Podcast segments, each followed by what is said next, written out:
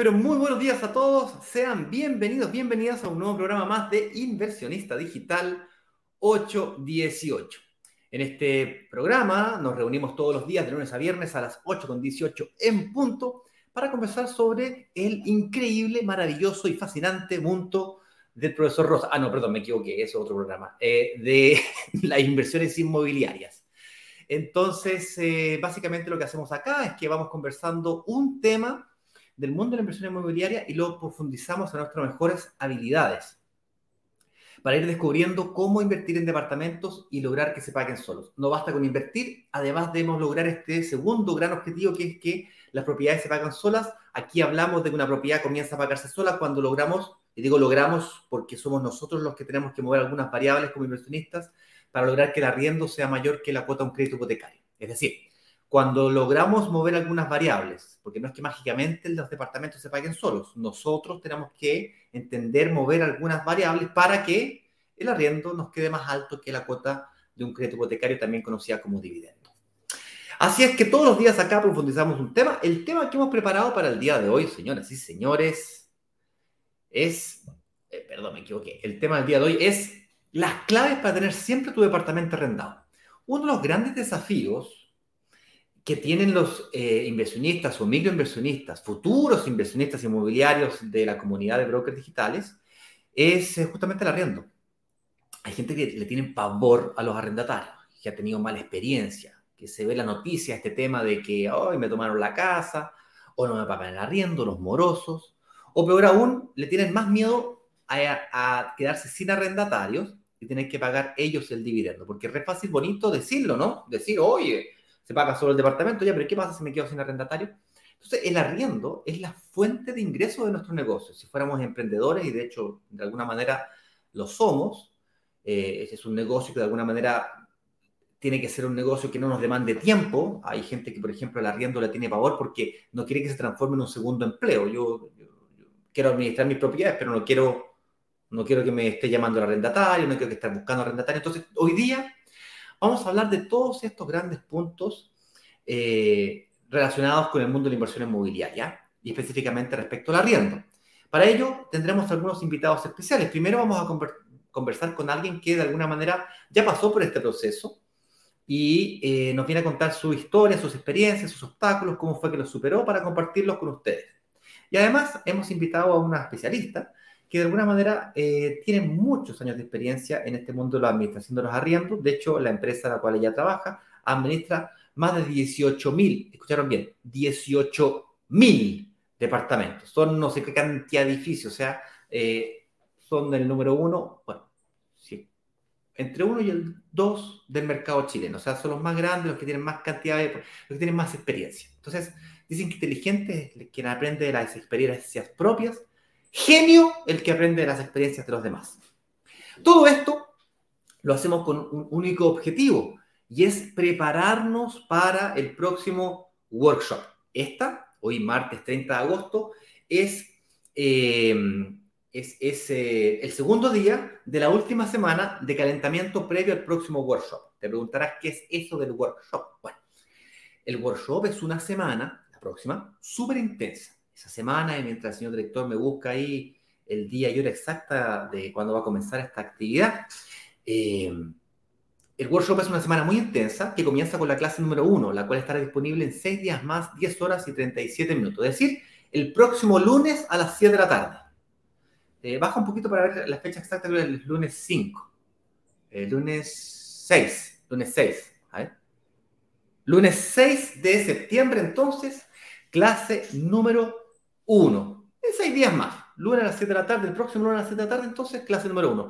Esto marca el arranque inicial, el puntapié inicial de lo que será una semana súper intensa, donde además de, este, tres clases, lunes, miércoles y viernes a las 7 de la tarde, se le suman estas actividades de la mañana, le llamamos Live 818, porque es a las 8.18 de la mañana, donde tendremos oportunidades de preguntar lo que queramos, además de profundizar algunos aspectos o puntos que de alguna manera le quedó eh, poco profundizado a los expertos siendo ese experto, bueno, ni tan experto, Eduardo Pavés y yo, burro por delante.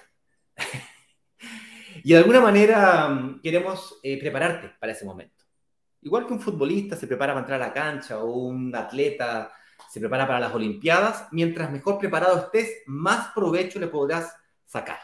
Entonces, cuidado con creer que, ah, yo ya aquí me las traigo Peter, yo ya tengo un departamento y lo sé todo, por lo tanto no necesito nada, dime simplemente cuánto vale, ningún problema. Si eso es lo que tú deseas hacer, tienes que esperarte el lanzamiento, el cual será inmediatamente una semana después del workshop. ¿Ok? Si vienes recién llegando, no entiendes qué diablo está pasando, o llegaste de forma orgánica porque de alguna manera Google te avisó, te aparecimos mágicamente en Google, en Facebook, en YouTube, en Instagram, o te aparecíamos en todos lados, porque Google, el algoritmo de Google te estaba hablando y te decía, yo no, yo no pongo tu nombre en, en Google, buscar a Ignacio Corrales. No, yo no lo hago así. Lo que hacemos nosotros es que ponemos patrones de comportamiento, de intereses, y Google te busca. Si es que Google te está apareciendo por todas partes nuestra publicidad, es porque Google te está diciendo que esto a lo mejor te puede interesar. Y si quieres enterarte de todas las actividades del próximo workshop, tienes que estar o ser parte de la comunidad. Ser parte de la comunidad no es otra cosa que te lleguen las notificaciones de las actividades que estamos haciendo. Como son muchas actividades, hemos creado grupos de WhatsApp. brokersdigitales.com slash workshop.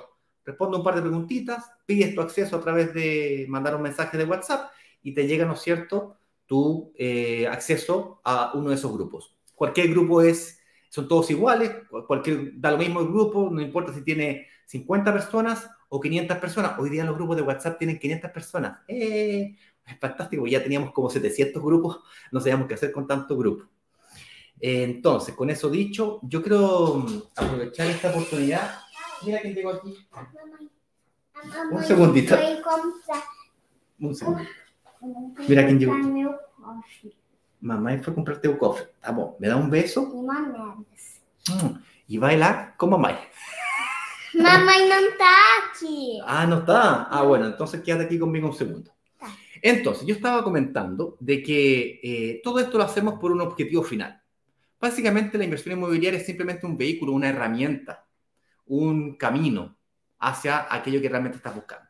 Yo estoy buscando que pasen estas cosas estar con, mi hijo, trabajar de la casa, eh, asegurarle el futuro.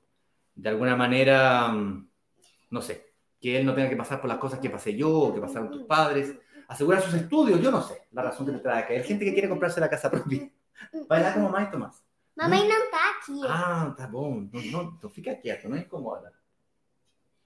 Um, entonces, por lo tanto, de alguna manera, alguna gente quiere comprarse la casa propia. Yo no sé lo que te trae aquí. Vamos a preguntarle a alguien que ya pasó por este proceso, ¿qué fue lo que los trajo a él aquí?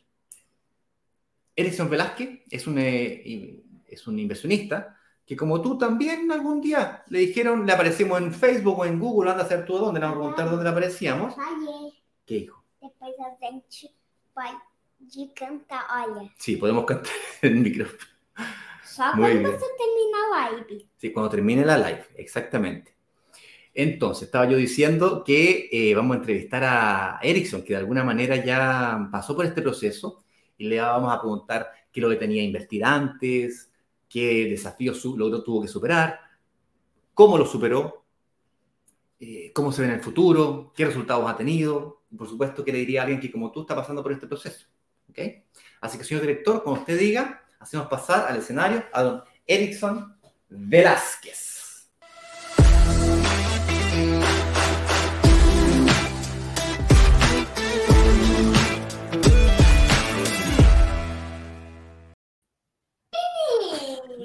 Hola, Eric. ¿Cómo estás?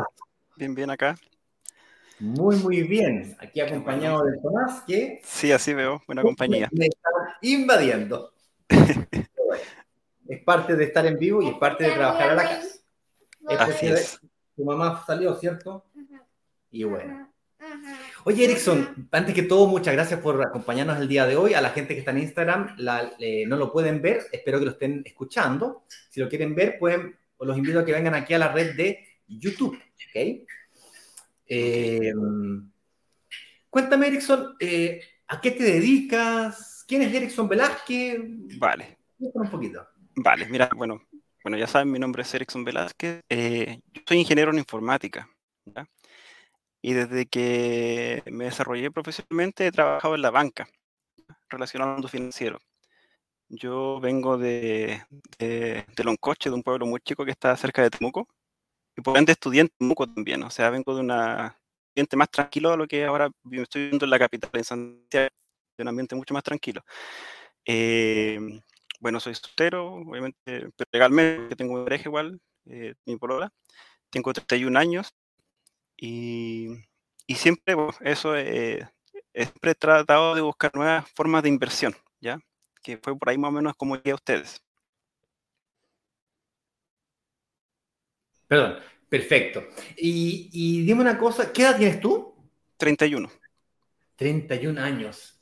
¿Y siempre pensaste en invertir en, en departamentos y lograr que se paguen solo? ¿O, o cómo nació Claro esta que no. idea de.?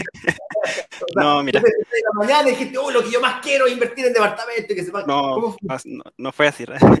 Eh, bueno, mira, eh, por suerte me ha ido bien en, el mundo, en, en- en mi carrera y siempre, o sea, fui aumentando mi sueldo, eh, a, a- cierto tiempo lo fui aumentando bastante y bueno, yo vengo de una familia bien, bien humilde, bien pobre y yo sabía que uno para vivir no necesita tanto, ¿ya? Entonces, desde que fui aumentando mi sueldo, yo dije, todo lo que voy a aumentar no va a ser para, no voy a seguir el típico ejemplo de la mayoría que dice, yo mientras más gano, más gasto, ¿ya?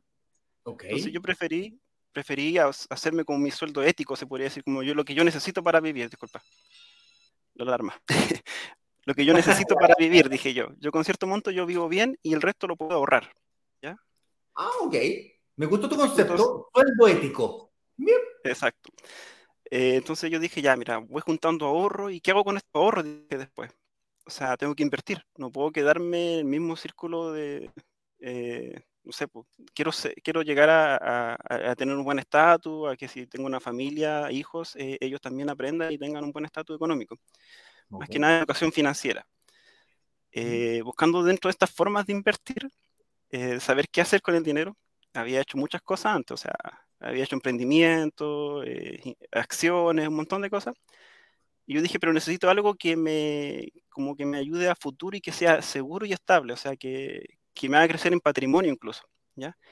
Y ahí em- pensé en, en el tema de, lo- de los departamentos, o la inversión inmobiliaria en el fondo. Y hasta había visto terrenos, ¿ya? Ok. Eh, pero, pero, ¿cómo te digo? Eh, yo siempre pensaba, tenía el concepto de que un departamento era para vivir simplemente. Te iba a preguntar justamente lo mismo. ¿No, no pensaste eh, primero en comprarte tu casa propia en vez de invertir? ¿O, siempre tuviste la mente invertir, invertir, invertir de la casa propia ni hablar? De la casa propia, o sea, yo no sabía que se podía invertir, la verdad, con departamento. O sea, no tenía ese- esa idea tan clara. Siempre Ah, pensaba perfecto. que era como para la casa propia. Dale, entonces, como tú pensabas que no podías invertir en departamentos, sino que la- el departamento era para vivir, te fuiste primero a los terrenos, lo- lo- pensaste que podías invertir con terreno, partir invirtiendo con terreno. Y, ok, Claro, y- sentido, Y pensar en el futuro igual, o sea, yo en el futuro no, no me veo viviendo en la capital, yo soy una persona que, que, que vivió en el campo mucho, mucho años, entonces le, le gusta ese estilo más tranquilo. Ya. Y llegar a un departamento y pensar en vivir en un departamento para mí era un poco chocante. Entonces por eso lo había Oh. dejado de lado el tema del departamento, ni lo pensaba, Ok. ¿Ya? Pero después viendo con el tiempo dije, yo tengo una vida eh, laboral más o menos, voy a estar unos par de años productivos viviendo en la ciudad, dije yo, voy a necesitar donde vivir y me conviene comprar un departamento ya que va a ser algo que después con el tiempo lo puedo dejar y lo puedo, pero en un futuro lo puedo vender, ¿ya? Así Ok. que ahí empecé a investigar. Eh, miré a hartos brokers, o sea, empecé- empecé a buscar inmobiliaria, eh, los, los- los típicos brokers que te aparecen en las publicidades y a todos les daba, eh, les ponía mis datos que me contactaran, les ponía mis datos que me contactaran. Y me contactaban, pues Sí. pero no, no, no hacía como match con ellos porque no entendía. me daba cuenta que ellos solos te vendían y como que su afán era vender y no te daban como una explicación más o menos de, eh, de algo más, de lo, no sé, yo esperaba un poquito más de que te enseñaran un poquito, que te explicaran un poquito más de cómo funciona el tema, ¿ya? Eh, dentro de esas publicidades me apareció la de ustedes que es bien, es bien simpática, la verdad. me agradaba bastante su, su dinámica del- de la publicidad. Gracias. Y de primera, claro, uno dice, ¿por qué voy a confiar en estos tipos? Obvio. Eh, entonces empecé a investigar, hice mi tarea también. Eh, me inscribí a, los- a a los- a los workshops, ¿ya? porque obviamente la posibilidad de que sean gratis, yo dije los workshops, voy a aprender, voy a aprender gratis, o sea, qué mejor. Eh, participé en el primer día del, del, workshop, de los siete pecados, que es el primer día creo. La clase 1. Y dije, la clase 1, y dije, chuta, yo como la mente que tengo igual ando buscando inversión y veo que todo lo que ustedes están hablando como los pecados es lo típico que la mayoría comete. Sí. Y es verdad, porque es lo típico. Eh, y dije, y si uno quiere un negocio, tiene que eh, no caer en esos pecados. Y dije, chuta, es buena, sí, se da buena alternativa de inversión, dije yo, ya.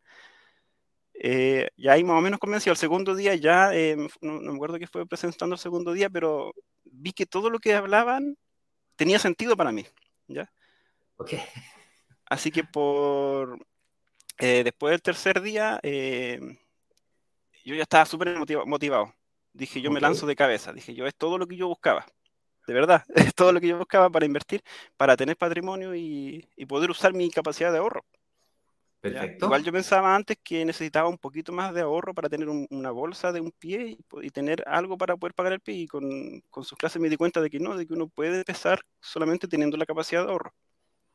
Eso te iba a preguntar porque, sí, a preguntar porque dijiste que de alguna manera eh, te, te, faltaba información, te faltaba contenido, que todos te llamaban y te, te, te te trataban de vender eh, el departamento que tenían en stock y estabas buscando un poquito más de información inicialmente. Pero además de la información, eh, cuando empezaste a entender un poquito más de este mundo, por lo que estoy entendiendo, te, tú tenías un, un, mito que era que para poder invertir en propiedades, en este caso terrenos o departamentos, había que tener mucho ahorro. Así es. ¿Por, por qué creías eso?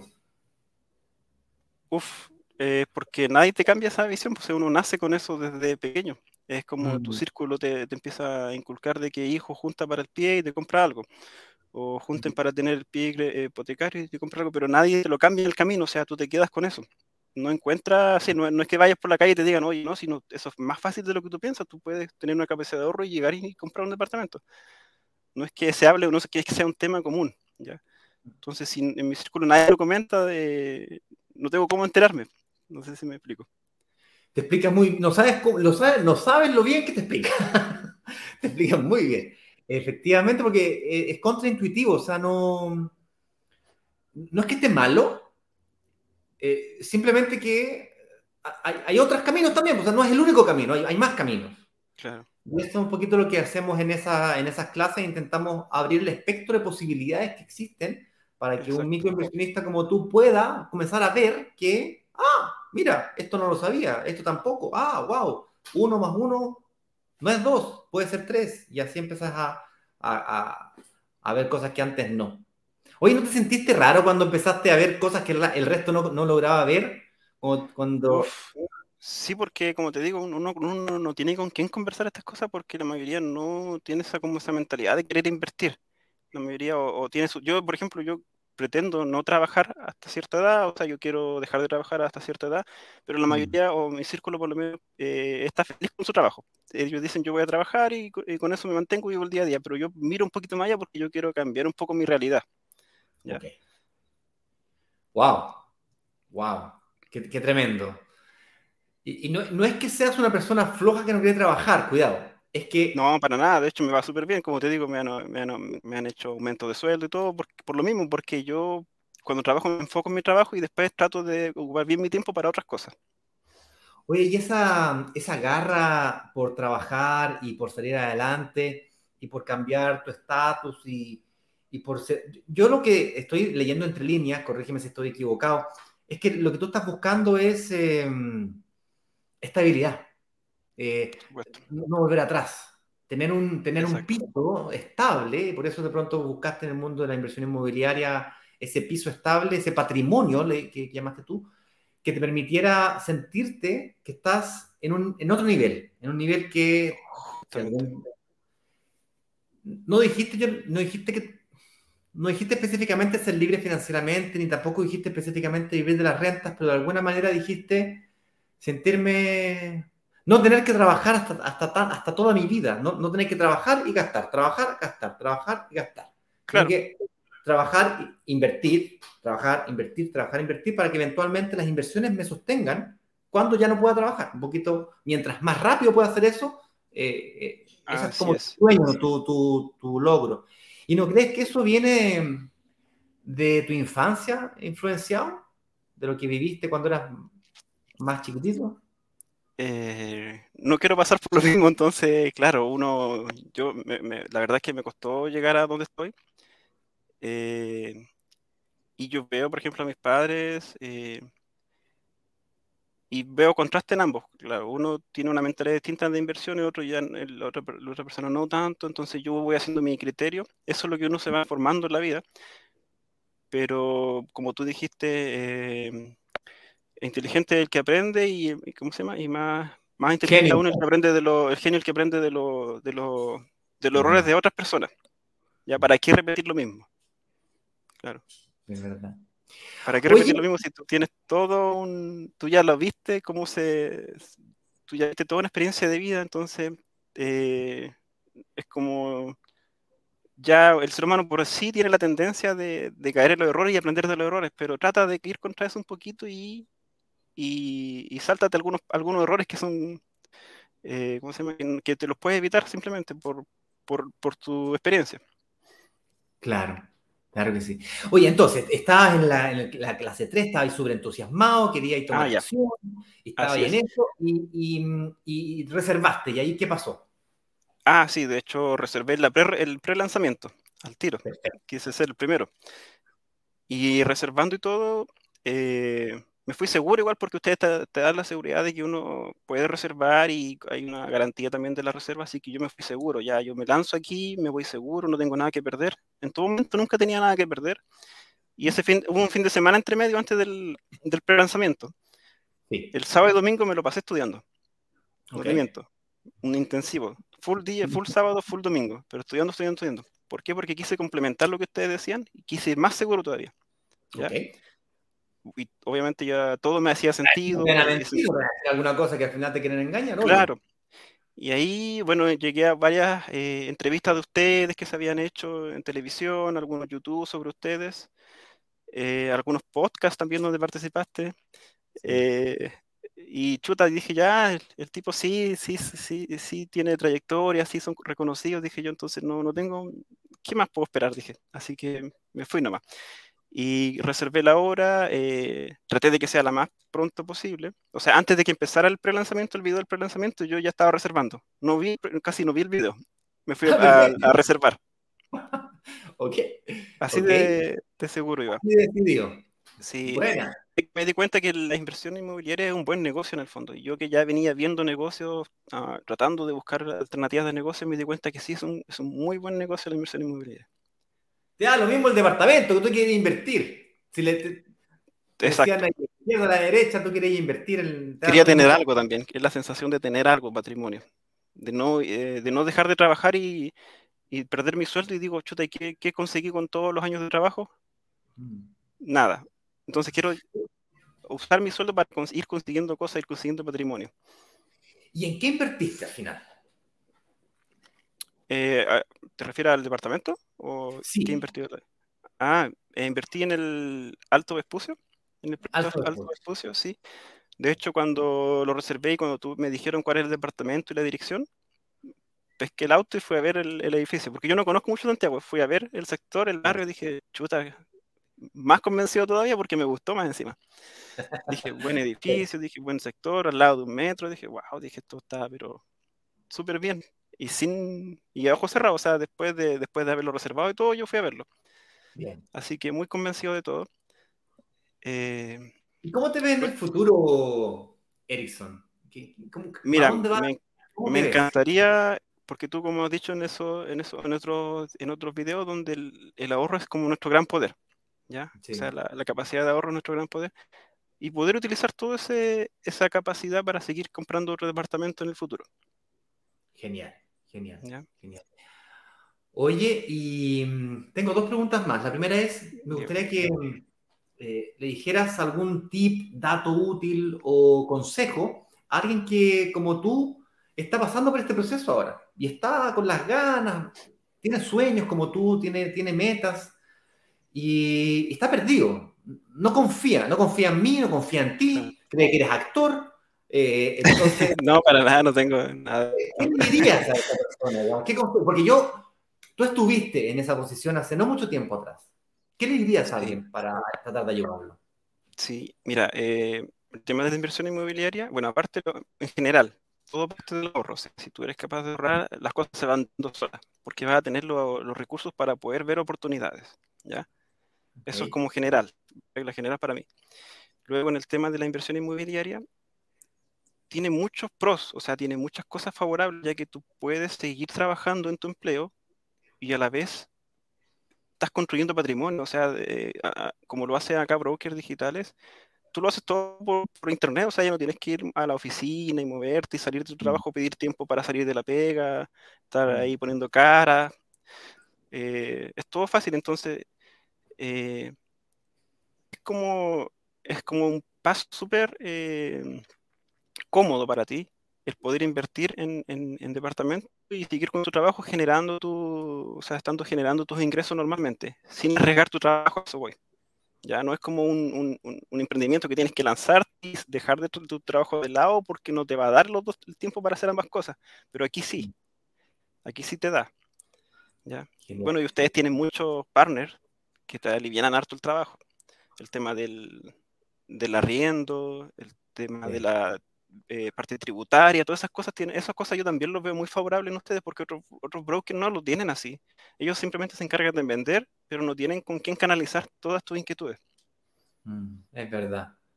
Bueno, es gracias a la comunidad que logramos hacer esos acuerdos, no, no es solamente yo. Mm. Erickson, última pregunta y te dejo libre para que vayas a hacer tu actividad y, nos vamos con la pauta del día de hoy. Eh, me gustaría darte un espacio para que utilizara un par de minutos para hablar con tus padres, ¿qué te gustaría decirles si ellos tuviesen la oportunidad? Ellos no saben lo que estoy haciendo, ¿eh? Y yo quiero darles la sorpresa.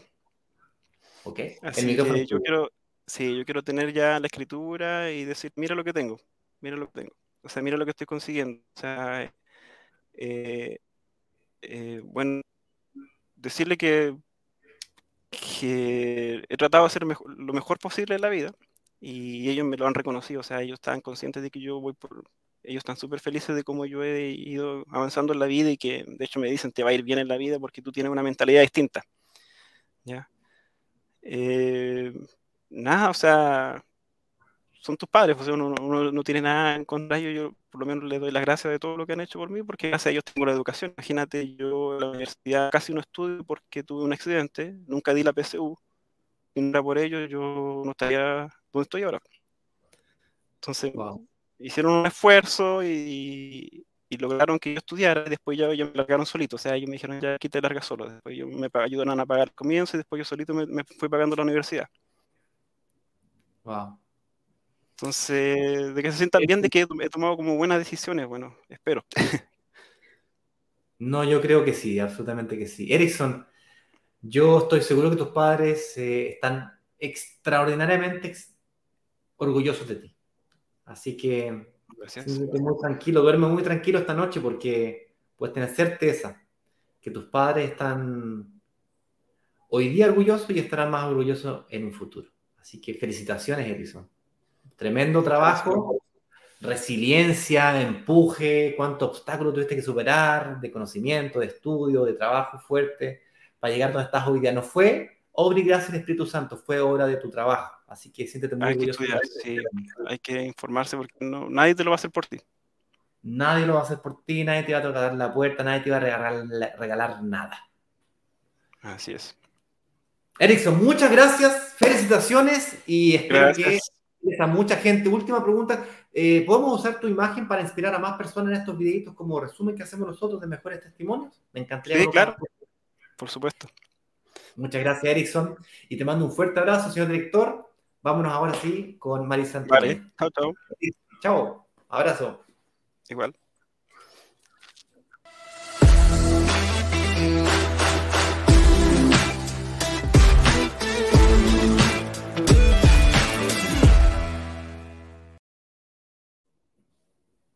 Ok, ok, ok. Entonces, vamos a dejar pasar al escenario a nuestra entrevistada, entrevistada, no, invitada, experta, el día de hoy para poder abordar este tema. El tema que hemos definido para el día de hoy se llama y dice más o menos así, la clave para tener siempre tu departamento arrendado. Como decíamos al inicio del programa, el arriendo, los arrendatarios y todo el mundo que en torno al arriendo, eh, para muchos y, inversionistas y bueno, futuros inversionistas de la comunidad, puede ser bastante desafiante. De hecho, es uno de los grandes cuatro ítems. El arriendo representa tu ingreso, la fuente de donde vas a generar recursos para poder pagar el dividendo. Mucha gente tiene miedo a quedarse sin ese eh, recurso y tener que enfrentar el dividendo sin arrendatario. Entonces hoy día vamos a hablar un poquito, no tan solo de qué es sino, cómo se resuelve, sino también las estrategias que están atrás para que tú siempre puedas tener ese departamento arrendado y bien arrendado. Con eso dicho, hacemos pasar al escenario entonces, señor director, a Maris Santibáñez, gerente de ventas de Asset Plan, nuestro partner en...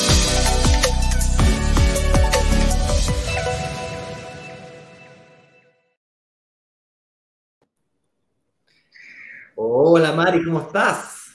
Hola Ignacio, yo muy bien, ¿y tú? Muy bien, te escucho perfecto, te veo perfecto, te veo en Instagram también. ¿Me escuchas en Instagram? Porque hice un pequeño cambio ahí de audífono. A ver. Dime algo, a ver. Hola, hola, hola. Eh, muy bien, no, se escucha perfecto. Se escuchó hola, hola, hola. Un, dos, tres, probando. Señoras y señores, les presento a Mari Santibáñez. Mari es una profesional amiga de la casa. ¿Perdón? Una amiga de la casa. Es una amiga, una amiga que la que nos encontramos ahí en la calle y, la invitamos para que programa. No, pues Mari, usted es una profesional, gerente de ventas de Asset Plan, para quien no sepa. Eh, Mari no tan solo tiene muchos años de experiencia en el mundo de los arrendos, sino que lleva muchos años como gerente de ventas de Asset Plan. Para quien no sepa tampoco, Asset Plan es nuestro partner, nuestro socio comercial para lo que es la administración, o dicho de otra manera, la búsqueda del arrendatario, la administración, la cobranza mensual, la que nos saca adelante todos los desafíos relacionados con el mundo de la administración en el más amplio espectro y sentido de la palabra. Así que es un orgullo tenerte con nosotros hoy día nuevamente por aquí, Mari. Bienvenida. Encantada. Hoy está muy atenta escuchando el testimonio de Erickson. Y, nos rescata varias cosas. ¿eh? Oye, cualquier garra el Erickson se pasó. Se pasó. Y él decía que uno de sus miedos era el ahorro, pero estoy seguro que tuvo que superar eh, también temas relacionados con la administración. Eh, hablaba un poquito de los partners y un poquito el live del día de hoy tiene que ver con eso. ¿Te parece si partimos por definir brevemente ¿A qué nos referimos nosotros con el arriendo y por qué es tan importante? Claro que sí. Te, lo, digo yo, luego tú me complementas alguna cosita que me estés contando pronto para no quedar de ridículo. Ridículos. ¿Te acuerdas de ese programa? Ridículo y ridículos. Sí. ¿Sí? Claro, tal cual. Viejo el programa, pero bueno, de los 80, de los 90. Estoy tratando de ¿Qué es el arriendo?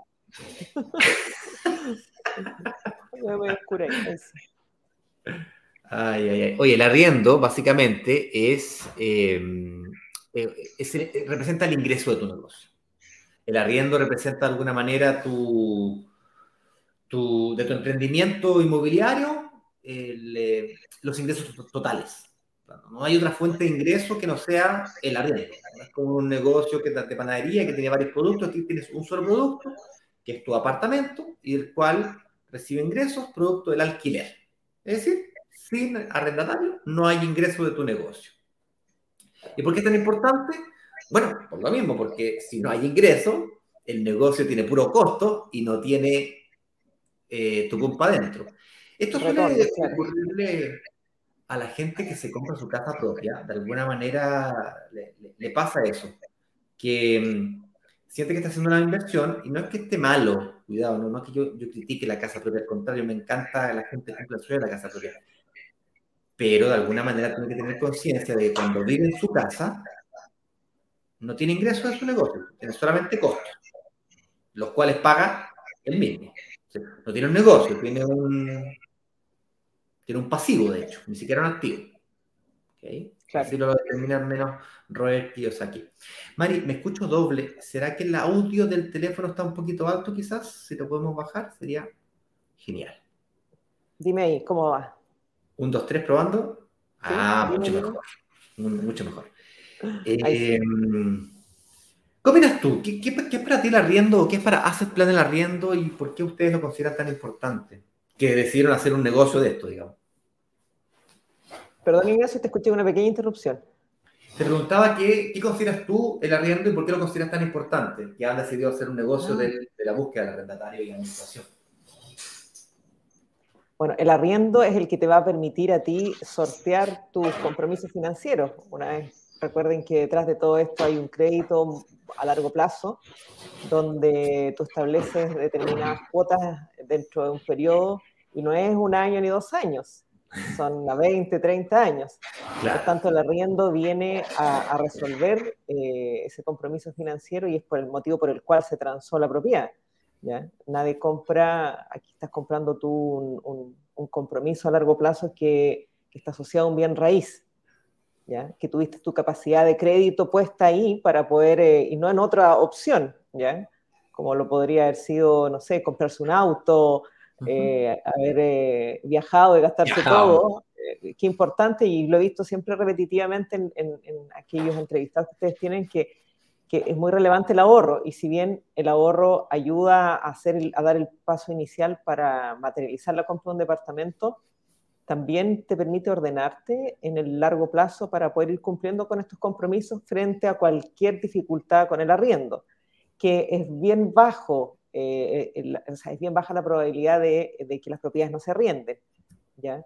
Eh, es, bien bajo la probabilidad de que no te paguen, siempre y cuando consideres y tomes siempre los resguardos y te informes y averigües y investilles todo lo relacionado con las aristas de este negocio. ¿ya? Con todas esas variables sobre la mesa, siempre las decisiones son mucho más eh, certeras, tienes un grado de tranquilidad de los pasos que tú vas dando. Y me quedo con algo súper puntual que tiene que ver con eh, lo que decían delante y por qué la diferencia, porque se fijaron en ustedes y no en, otro operador o otro broker. Ah, eh, cuando uno asesora, en sí mismo está vendiendo, pero no hay que vender. Muchas veces uno antepone la necesidad de vender, de explicar del producto, pero muchas veces las personas no tienen el conocimiento completo de de todas las variables que participan en esto. Y, por Dios que contribuyen ustedes en, una parte importante, y lo veo con clientes que ya atendemos de proyectos que ustedes ya han vendido, que vienen muy bien informados, a diferencia en algunos casos de otros que no. ¿ya? La información es poder y eso también te ayuda a resolver muchas cosas en el futuro.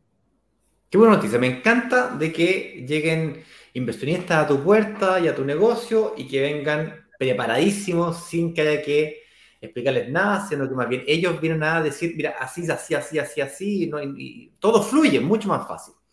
Oye, eh, hay una pregunta mm, que, está aquí en el, panel que puede parecer obvia para algunos y no tanto para otros, que ¿quién fija el valor del arriendo de una propiedad? ¿Okay? Y aquí, como propietarios, inversionistas, que no somos dueños de nuestras propiedades, sentimos que el poder de la decisión del valor del arriendo puede estar en las espaldas nuestras, en nosotros decidir en cuanto a arrendado. Y aquí es un... muy importante. Es muy importante porque... Muy, muy importante. Quien, verdaderamente define el valor del arriendo no soy yo como propietario, sino que es el mercado. Básicamente, si es que el arriendo es muy alto, voy a demorar mucho en arrendarlo o nunca lo voy a lograr arrendar. Cada mes que pasa sin arrendarse el departamento es un mes perdido, es, se, se desvanece, plata que nunca más va a volver a mí.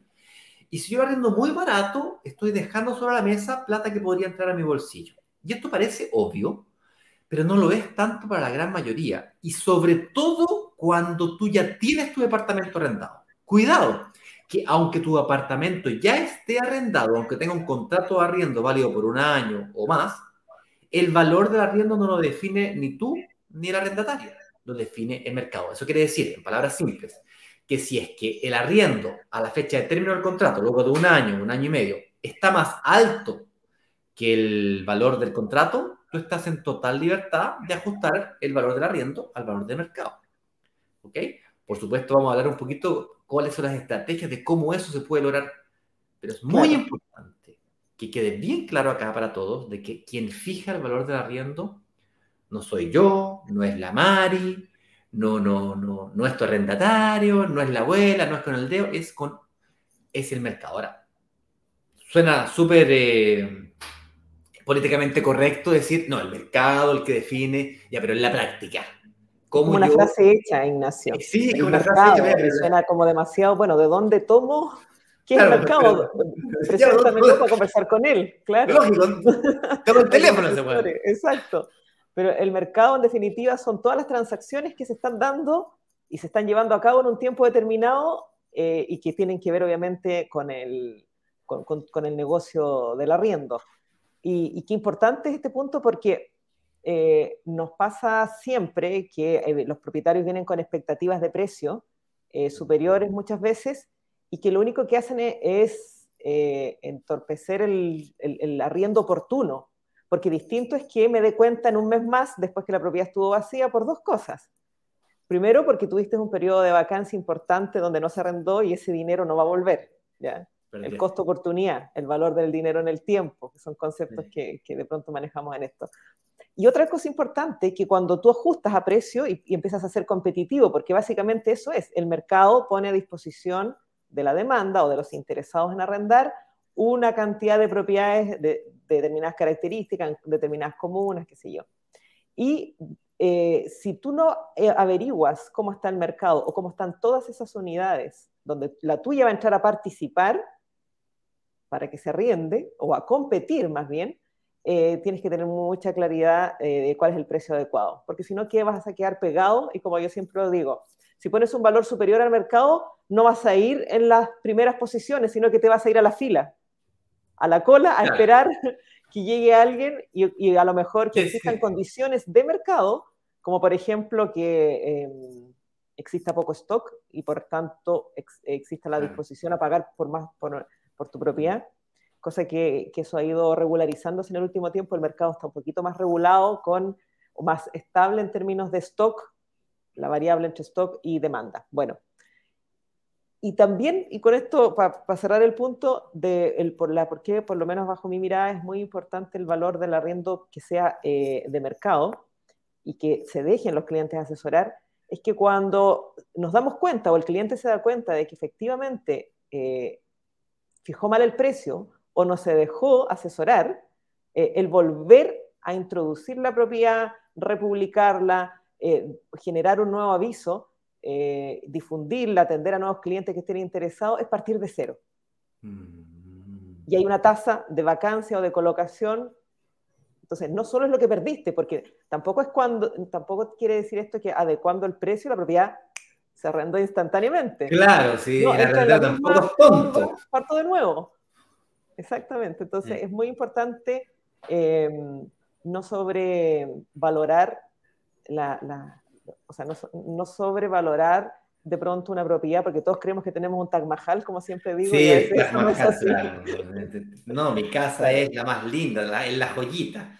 Esto suele ocurrir mucho más con propiedades en las que yo tengo una vinculación emocional, en donde la, la, distribución de la casa o el departamento está exactamente como a mí me gusta, como en base a mis necesidades y el metraje que yo necesito eso tiende a ocurrir mucho más en ese, en ese tipo de cosas, cuando tiene la ampliación de la terraza, cuando tiene remodelada la cocina, porque tiene la remodelación que a ti te guste, claro, tiene las terminaciones de oro que te gustan a ti, tiene las paredes rosadas que te gustan a ti, pero no necesariamente eso tiene el valor, como cuando vendes un auto con... Yo en una época yo era más joven, me gustaba mucho... Yo tenía un, más, joven. más, más joven. no, claro, no, que no sea... más joven, no es que no sea joven ahora, es que era más joven que ahora. Bueno, y antes cuando era más joven tenía un, un auto, un Fiat 580, pero no el 580 ese como redondito de hoy día, sino que uno más cuadradito que había antes. Oye, me encantaba el auto, era pero fanático, fanático, me encantaba, lo limpiaba, lo lavaba, le hacía masaje al auto, olvídate, le hacía las uñas, limpiándole las ruedas. E, era pero fanático, me encantaba. Los retrovisores los retrovisores. Y resulta que el auto le tenía tanto cariño, le puso unos, unos subwoofers, punch, punch, punch, punch, punch, sonaba. Olvídate, le puso un equipamiento Abarth, para el que entiende de auto, los Abarth es como la versión deportiva de los Fiat. Y hoy me encantaba el sonido del auto, me encantaba. Y cuando lo quise vender, lógicamente me pasó este, este, este, tema de que yo lo vendí a un valor sentimental y no un valor, eh, no un valor de arriendo. De mercado. Un valor de mercado. Y tampoco nadie me pagó por aquellos extras. elementos extra que yo le puse. El hecho que haya sido limpiado, lavado y mantenido de forma perfecta, exacerbada, quizás en algunos momentos, que tenga la pintura perfecta, no tenga una raya. Eso no, no da lo mismo el valor de mercado este y cuando y, y perdí muchos meses, me demoré mucho en venderlo porque tuve que encontrar a una persona que realmente valorizara eso y me pagara un poquito más, pero levemente más de lo que el resto. Claro, me demoré un montón. Entonces, no es que tu propiedad no se pueda arrendar más cara porque le pusiste eh, chapas de oro o, o- o piso, no sé. Que a veces sucede. No es que no se pueda, se puede, pero hay una cuestión de que tienes que te vas a demorar más tiempo en encontrar a ese inquilino perfecto que cuadra perfecto con tu propiedad. match con lo que tienes y con lo que él está buscando. Y cada día que pasa tu propiedad vacía es un día que pierdes de generar ingresos. Por lo tanto, lo ideal en el mundo de las inversiones inmobiliarias es desprenderse emocionalmente de las propiedades. Número uno, esto es un negocio, hay que ser frío, matemático, calculador, un Excel y si el negocio no es negocio, se acabó. Segundo, tienes que tener propiedades que estén preparadas para el gusto de la gran mayoría, para que la velocidad del arriendo sea más alta. Y tercero, tienes que tener eh, eh, un buen arrendatario, viene de un buen propietario, el cual decide por buenas propiedades, es decir, propiedades con alta demanda de arriendo, crecientes en el tiempo, que tiene una- un, un tipo de arrendatario de un nivel X hacia arriba, cosa de que no tenga el problema de malos arrendatarios que necesitan un techo donde vivir si no se caen muertos debajo del puente, entonces eh, juegan al límite. No, tú, tú quieres un arrendatario que sea un profesional, que por X motivo no se puede comprar su departamento y prefiere arrendar. Yo, por ejemplo, vivo arrendando, yo arriendo, literalmente arriendo, y recientemente, hace tres semanas atrás, con mi mujer decidimos seguir arrendando por dos o tres años más, a pesar de que nos podríamos comprar ahora mismo un terreno para comprar y construir. Eh, decidimos porque quería- queríamos, queremos consolidar nuestro patrimonio. Mi mujer me dijo el otro día una frase que me quedó, pero marcada, grabada.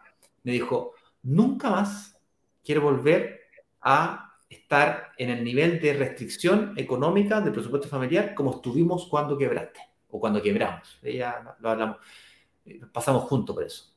No quiero nunca más tener que volver a vivir con tus padres, por ejemplo. O sea, fue extremadamente difícil irse a la casa de los papás. Le dije, yo tampoco. Y consecuentemente seguimos arrendando, un arriendo, estamos muy cómodos en esta casa. Y si me pidiera la casa, me cambio otra casa. Y si me quisiera cambiar de ciudad, me cambio de ciudad. No, tengo la libertad de cambiarme y vivir donde yo quiera. Y sigo invirtiendo en propiedades sin ningún problema. Hasta que yo consolide mi patrimonio lo suficiente para sentirme en paz de que nunca más vamos a volver a, eh, a la casa de nuestros padres. Ahora bien, con eso dicho, dado que un buen arrendatario depende de una buena propiedad, aquí hay una pregunta típica que es, dale, pero ¿y existe alguna tipología que se arriende más rápido que otra? ¿Algún, al- algún, algún dato en respecto de esto? Y, aquí me gustaría compartirte una experiencia, de pronto tú lo puedes compartir con tu experiencia de tanto volumen.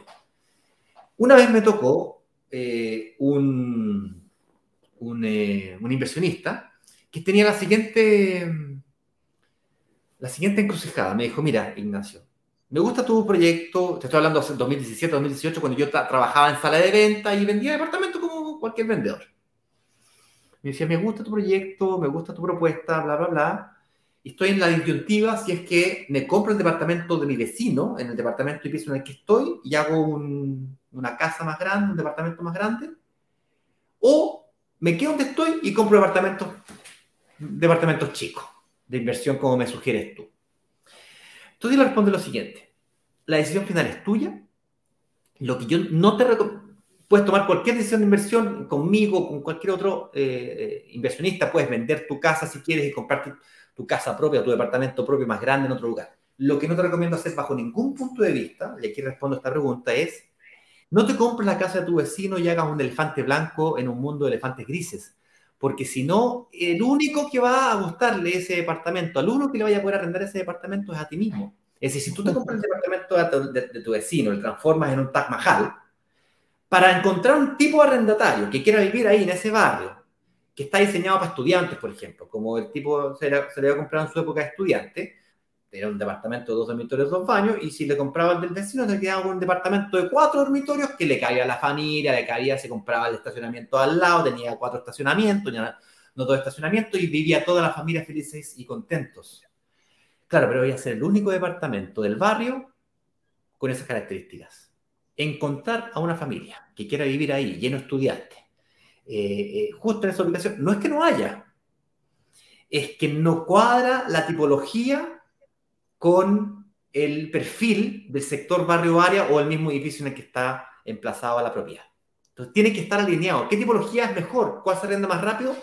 Aquella que está alineada con la realidad del mercado o con la realidad del edificio. Mari, ¿cómo ves tú? ¿Ves tú esto un problema realmente en el mundo de la inversión inmobiliaria, entre el mundo de los propietarios, o es algo que no se ve tanto?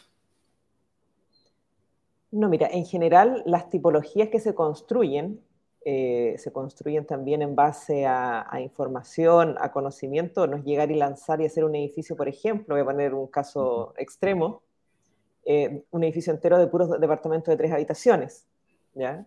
Porque se estila que los departamentos de tipologías más grandes obedecen a un perfil de clientes que compra para vivir y no para arrendar o para rentar, ¿ya? Mira, los, últimos estudios, o al menos la información que nosotros manejamos, el 50% de las propiedades que nosotros arrendamos o transamos eh, son departamentos de un dormitorio y un baño. ¡Wow! 50%. Son las tipologías, son las tipologías que más, eh, las que más salen. Siempre lleva la delantera, el, unipersonal que le llamamos. ¿ya? Y, y de ahí empiezan a haber otras tipologías que uno de pronto dices, claro, pero como las tipologías de dos dormitorios y dos baños también tienen excelente salida, porque son complementarios, dos personas que se juntan, comparten gastos y da la, distribución de los departamentos muy amigable que cada cual tenga, por ejemplo, una suite en los extremos y un núcleo central en los servicios, que es la cocina, el living, comedor y la terraza. ¿ya? El mariposa que le llaman popularmente. exactamente. Y de ahí vienen las tipologías de también de dos dormitorios, un baño, con eh, también las de, como dije, de tres y los famosos estudios. Pero el que lleva la delantera es, el uno con uno. Genial. En cuanto a, cantidad de unidades. Y no es raro ver que existe, a ver, cuando hablamos de lo que rendamos nosotros es el producto que, que, que, las inmobiliarias desarrollan y construyen, ¿ya?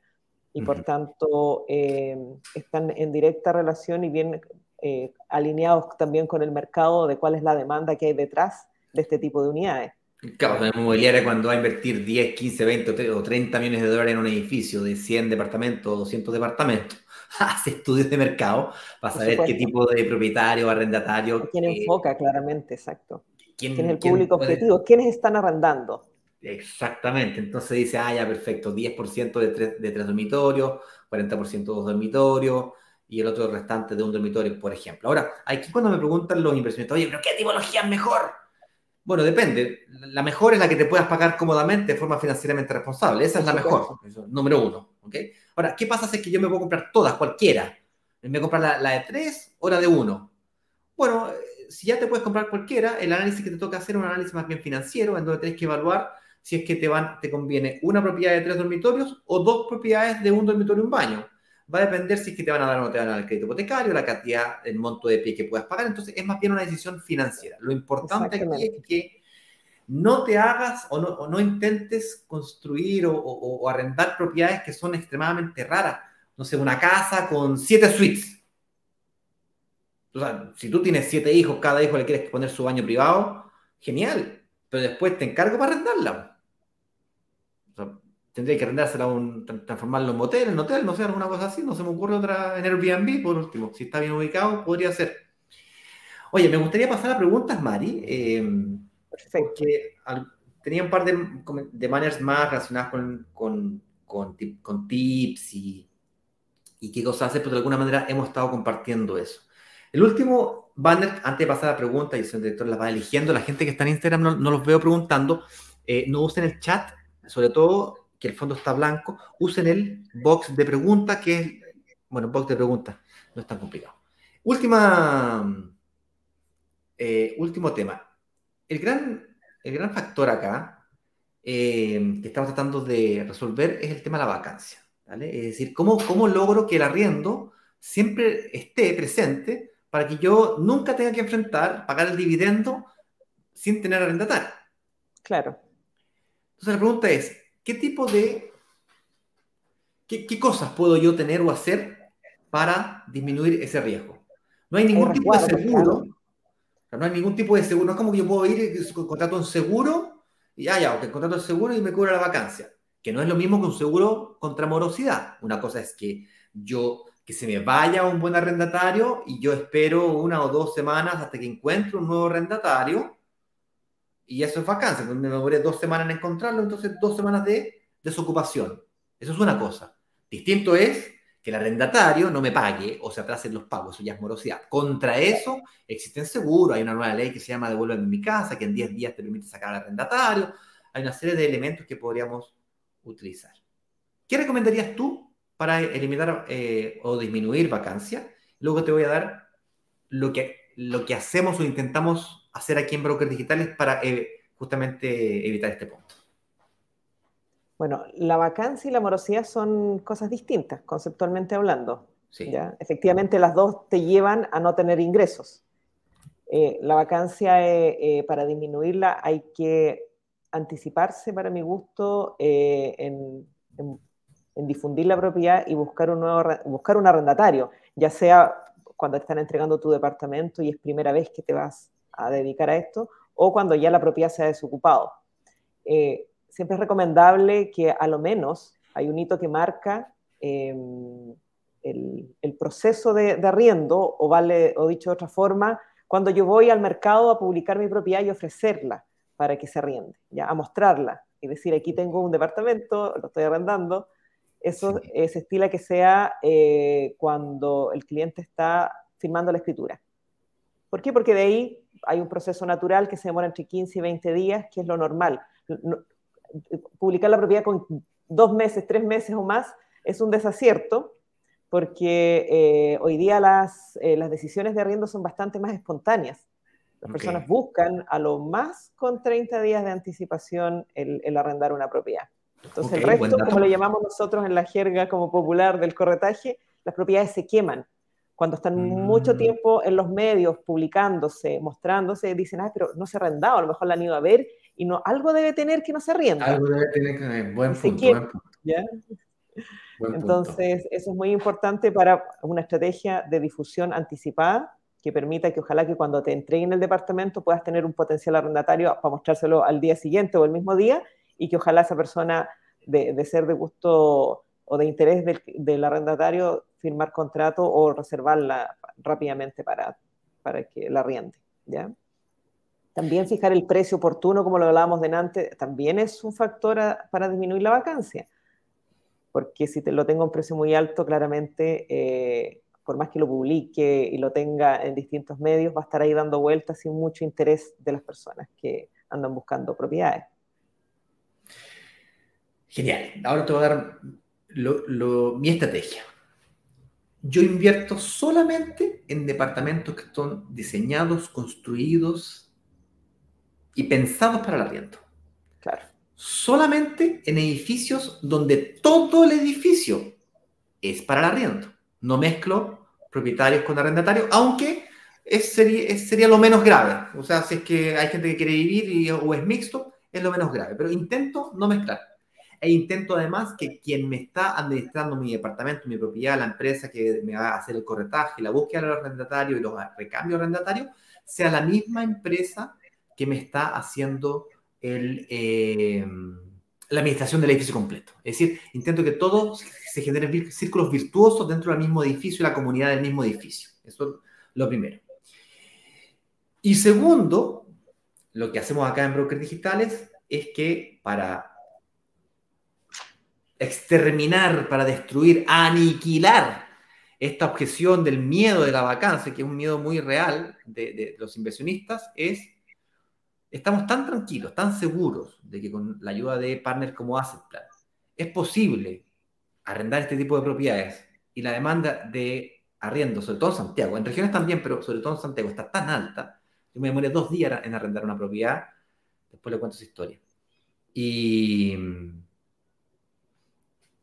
que la solución total a esto es, oye, pero ¿sabes qué?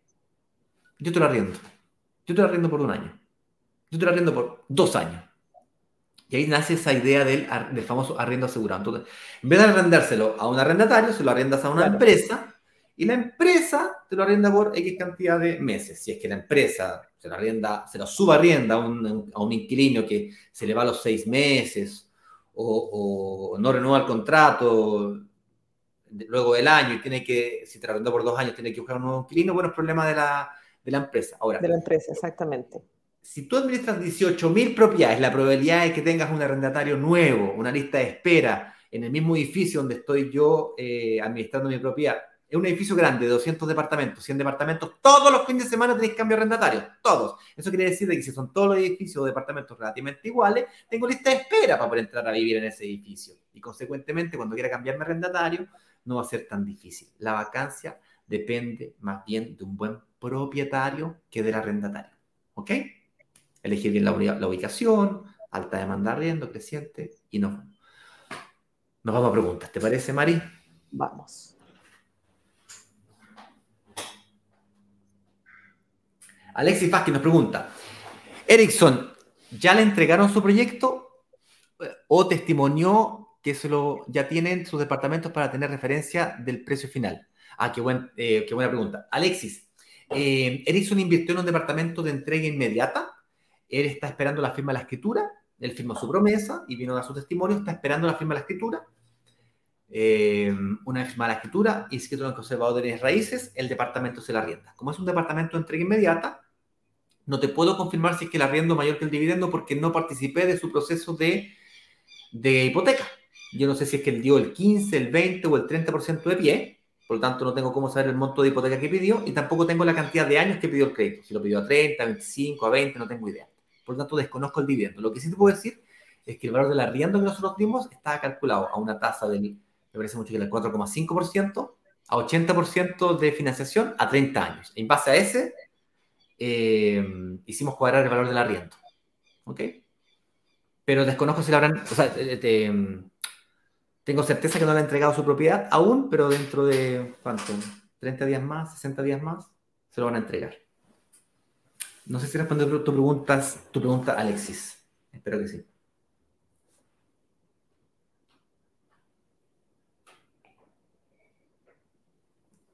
Pablo Verdugo González nos pregunta, si yo a la edad de este chico hubiese sabido lo que ahora sé, ya sería libre financieramente. Por ende, es fácil que este muchacho lo logre. Felicidades. Eh, Qué buen comentario. Tremendo comentario. Muchas gracias, Pablo, por ese comentario se lo vamos a hacer llegar a Ericsson. Toca nos pregunta, se supone que la demanda del arriendo en un barrio emergente va aumentando, ¿cierto? Eh, sí. En un barrio emergente, eh, eh, todo indica que cuando, para que se entienda bien esto, supongamos que estamos en regiones y vivir al otro lado del río es poco atractivo porque tenéis que darte una vuelta gigante de una hora para llegar a la otra punta del río. ¿cierto? Ya, te construyo un puente. Me demoro cinco minutos en cruzar el puente.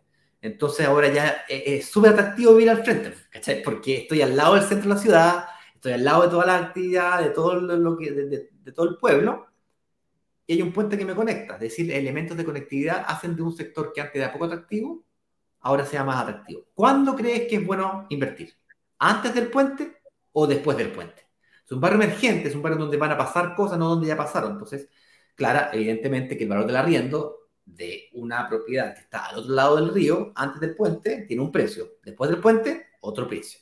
A eso se refiere con demanda de arriendo creciente, que va aumentando.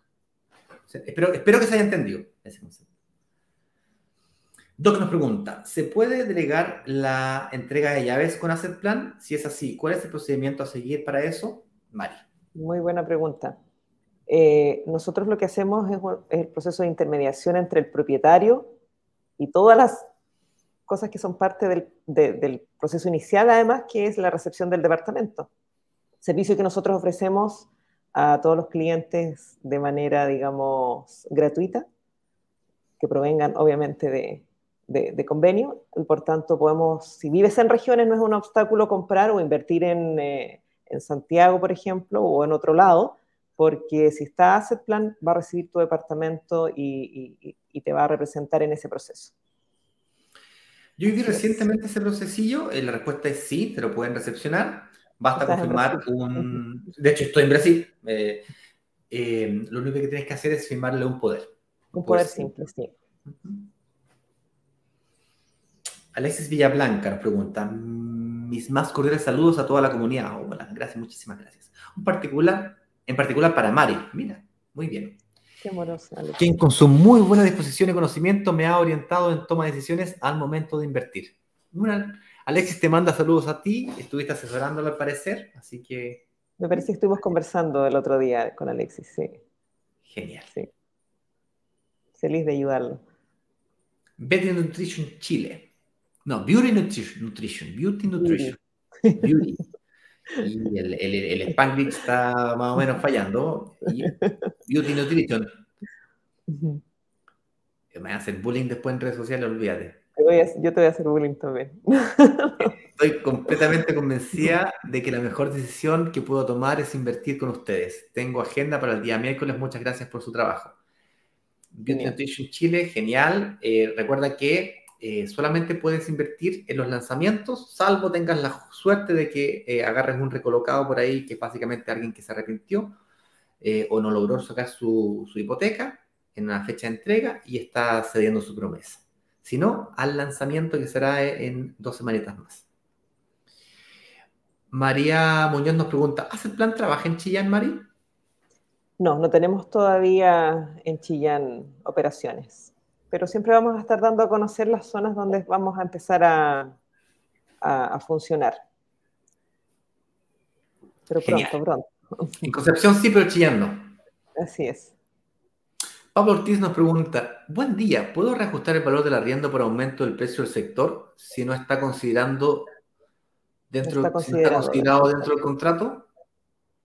En el contrato Eh, nunca está tan explícito que yo puedo subir el arriendo, ¿ya? Si bien habla de la reajustabilidad producto de la inflación o la variable UF o IPC, pero hay una ventana, por decirlo de alguna manera, que es el, la- es el término del contrato, que es cuando ya Claro. en definitiva las partes tienen un espacio para decir me quedo, me voy, o quiero que te quedes o quiero que te vayas, ya dependiendo si es el arrendatario o el propietario. Y en ese espacio es posible negociar eh, determi- de- determinadas cosas y una de ellas puede ser perfectamente el arriendo. Es decir, ¿renueva o no renueva? Eh, parte se, se renueva automáticamente, salvo el- se avise con 30, con 60, con 90 días de anticipación l- las nuevas condiciones. Y hay ese espacio que... De hecho, ese fue el espacio que yo aproveché para subir el arriendo de uno de los Exactamente. departamentos. No es posible bajar si la propiedad lleva 3, 4 meses arrendada o también puede pasar el caso que lleva bastante tiempo arrendada y se renovó el contrato eh, y no hay espacio, se- todavía falta mucho para el término. Eh, no Claro. puedes cambiar las condiciones unilateralmente hablando. Correcto. Salvo paguen las multas correspondientes. De repente dice, ah, no, no te lo, eh, devuélveme el departamento. Ok, paga las multas. Claro, hay que sacar la cuenta Es que es lo que te sale más conveniente. Claro, hay que sacar las cuentas. Yo no conozco inversionista que pide su departamento de vuelta, vacío. Eh, a no ser que lo ocupe para fines propios. claro, claro. Eso tiene- algo. Pero para volver a arrendarlo, la verdad es que no es una decisión que, yo consideraría al menos. Además que es mal visto. Última pregunta. Y señor director, eh, última pregunta. Tengo una pregunta de Instagram antes que, antes que cerremos, ¿vale? Andrés Silva V1. Hola, tengo una consulta. Estoy en, proce- estoy en proceso de compra de un departamento nuevo. Estoy buscando el mejor crédito. Mis parámetros han sido un bajo dividendo y un costo total del crédito bajo. Pie 40%. ¿Está bien? Perdón, no entendí. Eh, se está comprando un departamento nuevo. Estoy buscando las mejores, las mejores condiciones de crédito, ¿ok? Mis parámetros han sido un bajo dividendo y un costo total del crédito bajo. ¿Ok? Ah, Pie de me da a 40% entender que está- quiere un- dar un pie para que se- No. su costo de dividendo sea más bajo, algo así, un pie del 40%. Sí, lo, lo que él está tratando de lograr o conseguir es un costo total del crédito, que es básicamente, si te van a prestar 10 millones de pesos y después de 24 meses terminas pagándole al banco 12 millones de pesos, el costo total del crédito son 2 millones de pesos.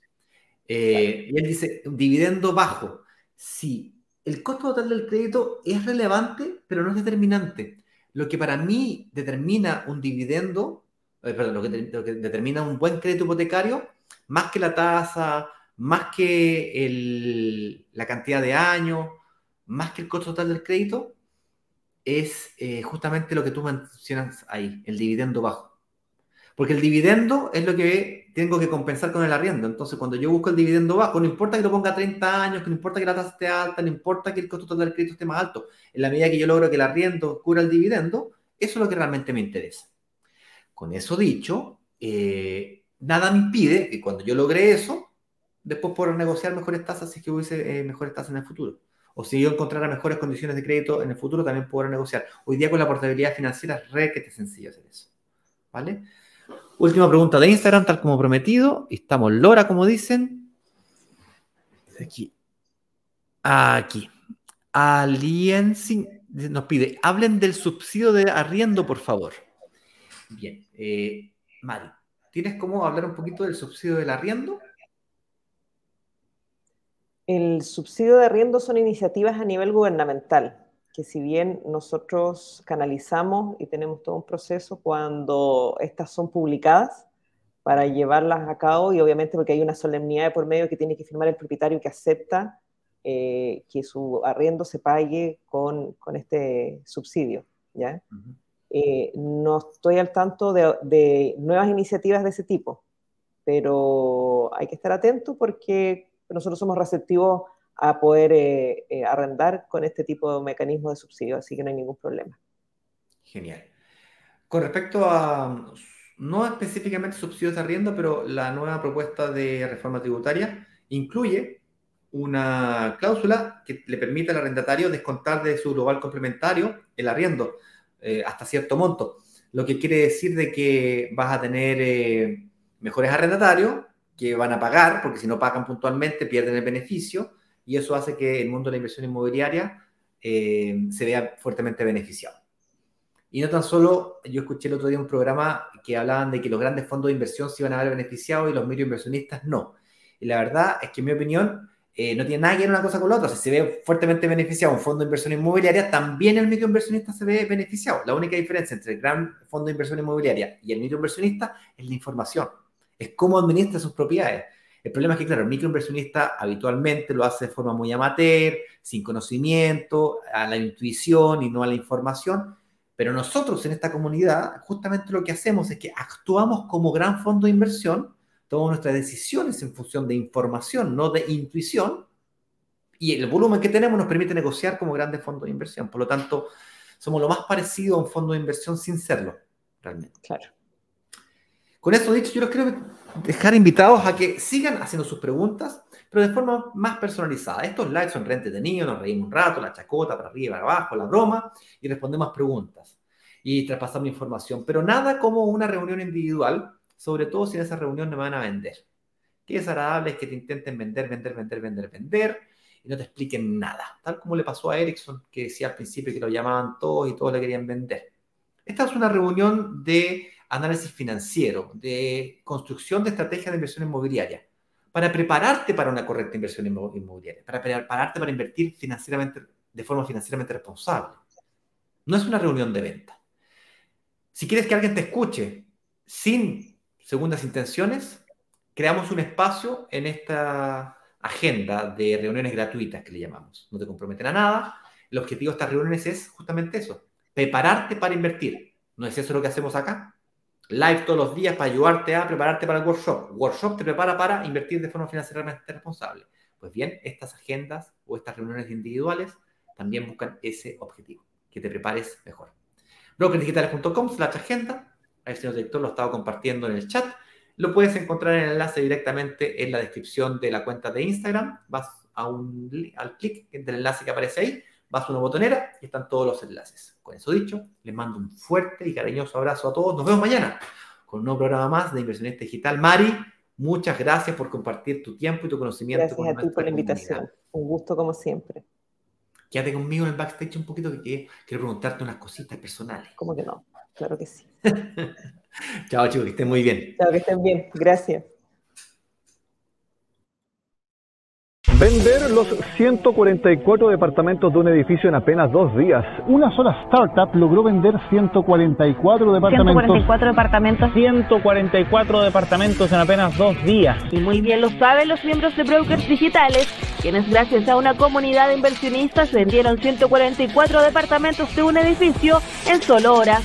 La comunidad tiene el poder de negociación, igual que un gran fondo de inversiones que es capaz de comprar y negociar consecuentemente un edificio completo. Cuando se abre la, opción de reservar, en cuestión de 48 horas, 24 horas, todos los, todos los departamentos del edificio son reservados.